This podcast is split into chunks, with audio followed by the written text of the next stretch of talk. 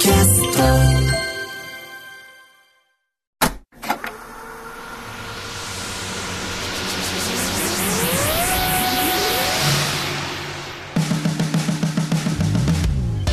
こんばんは。浦郷エリカです。これからさらに加速するであろうベンチャー企業に注目するベンチャー企業キュレーションプログラムブーストメインパーソナリティはウーム株式会社会長の鎌田和樹さんです。よろしくお願いします。よろしくお願いします。えーこの番組のコンセプトの一つとして鎌田さんにはリスナーの皆さんと同じくこれからお話を伺う企業についてあえて予備知識なしで臨んでいただきます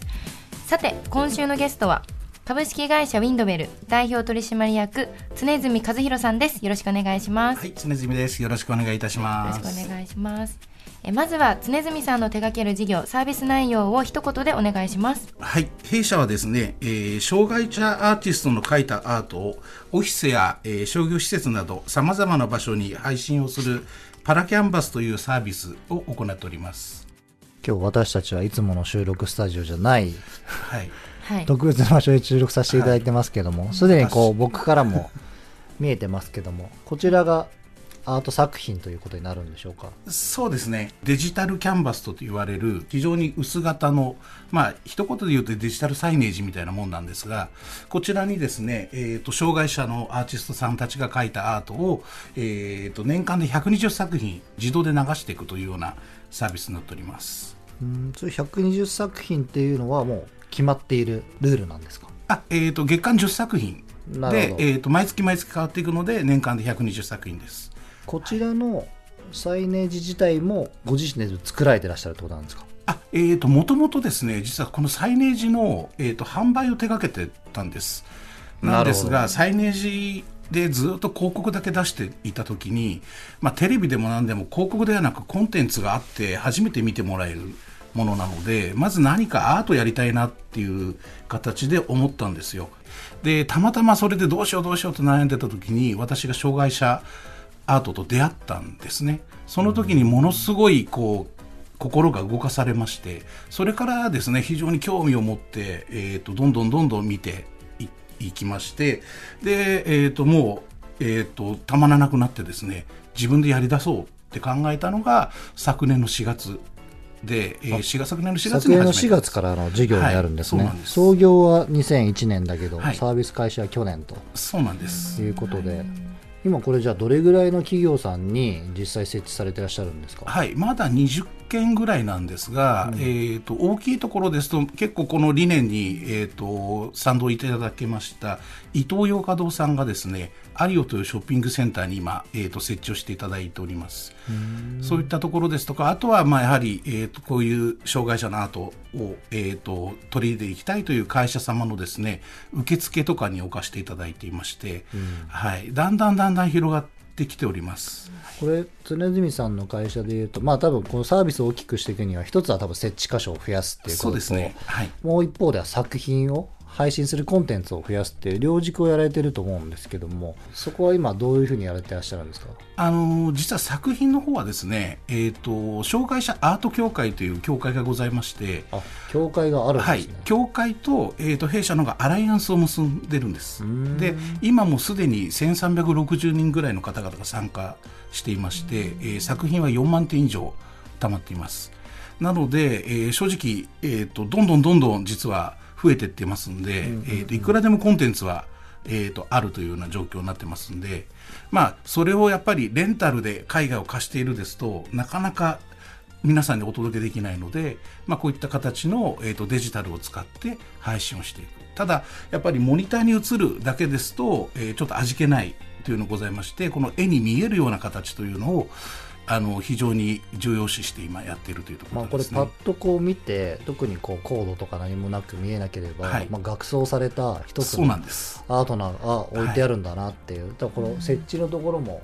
あの木のなんていうんですかあのイーゼルですね。本当に絵をか描く時のイーゼルをそのまま使ってます。そう立てかけてる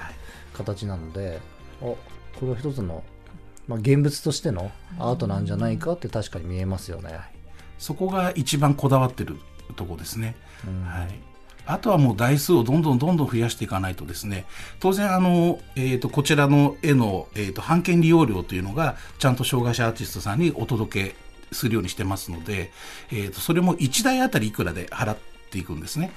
はい、なんで導入いただくとそのお金確実に障害者さんにお届けできるんです。これねビジネスモデルとしては先にコンテンツを抑えてしまって、はい。でそれに対して設置箇所が増えたらお金を払うっていうよりも、多分はい。あの、なんだろうこのアート作品自体も世に出てくる場所を求めてるんじゃないかなと思っていて、はい。そういう意味では多分先出しの何かコストって多分このなんていうんですか機器を作るコストだけだと思ってるんですけど、その2実は回合ってますか機器は無料でお貸し出ししてます。えーじゃあどこからお金が生まれるんですか？配信料として毎月毎月お金をいただくんですけど、ああなるほど、はい、イニシャルコストかかってしまうとなかなか皆さん難しい。オーダーサーバーとか携帯電そうです話みたいな。まさにウォーターサーバーのビジネスを、えー、と参考にさせていただいてます。ちなみに配信料っていうのはおいくらほどになるんですか？ざっくり言うと。ごめんなさい。えっ、と多分上場企業の会社さんの、はいえー、と社長さんの一晩の飲み代よりだいぶ安いと思います。ま あ、でもそれはなんか一律で決まってるもんじゃないんですか金額は？あ一律で決まってます。決まってますが、あのー基本的に非公開なんです。あそうなんですね、はい。なんかむしろオープンな方が導入が広がるんじゃないかって思っちゃったんですけどそこはあえて非公開なんですねはい。なんか多分言えない何かがここにあるのかなっていう感じですかね。いろいろいろいろいろありはありますけど。うーん。まあでもそういうなんかいろいろあるっていう言葉の中のものがどんどん透明性を持って開示できるようになっていくことが本来はいいことだと思うのいでやまさにはい。鎌田さんのおっしゃる通りはいなとは思ってます、うん。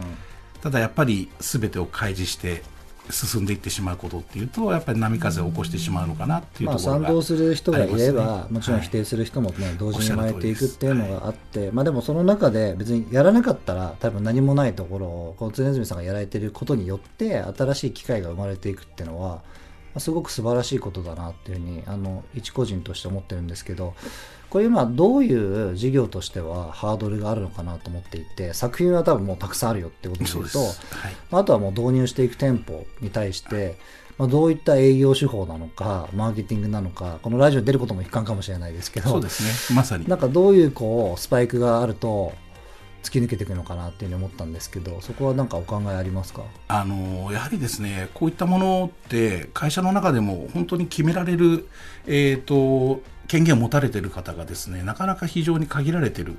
部分がありましてその方々たちにまだまだ伝えきれてないというのが一つ一番大きなところがあります。ですので、まあ、こういった広報活動、えー、とラジオに出させていただいたりとか、まあ、そういったことを今地道にやっているというような状況ですね。はい多分こういうのっておっしゃる通り啓蒙活動の多分一つずつのものが結果を結ぶと思いますんで多分それがこう今年なのか来年なのか、まあ、5年後10年後なのかっていうのはあると思うんですけどこの常住さんが多分そこに対しての熱量がなくならない限りはあの必ず世の中で成功すると思いますので僕らとしてもこのラジオを通じて応援していきたいと思いますしできることがこれからもいろいろとお話しさせていただきたいと思いますので、ぜひ。熱量はマックスでやっていこうと思っております。ありがとうございました。ということで今週のゲストは株式会社ウィンノベル代表取締役常住和弘さんでした。ありがとうございました。TBS ラジオブーストは Spotify など各種ポッドキャストでも配信中です。それではまた来週お会いしましょう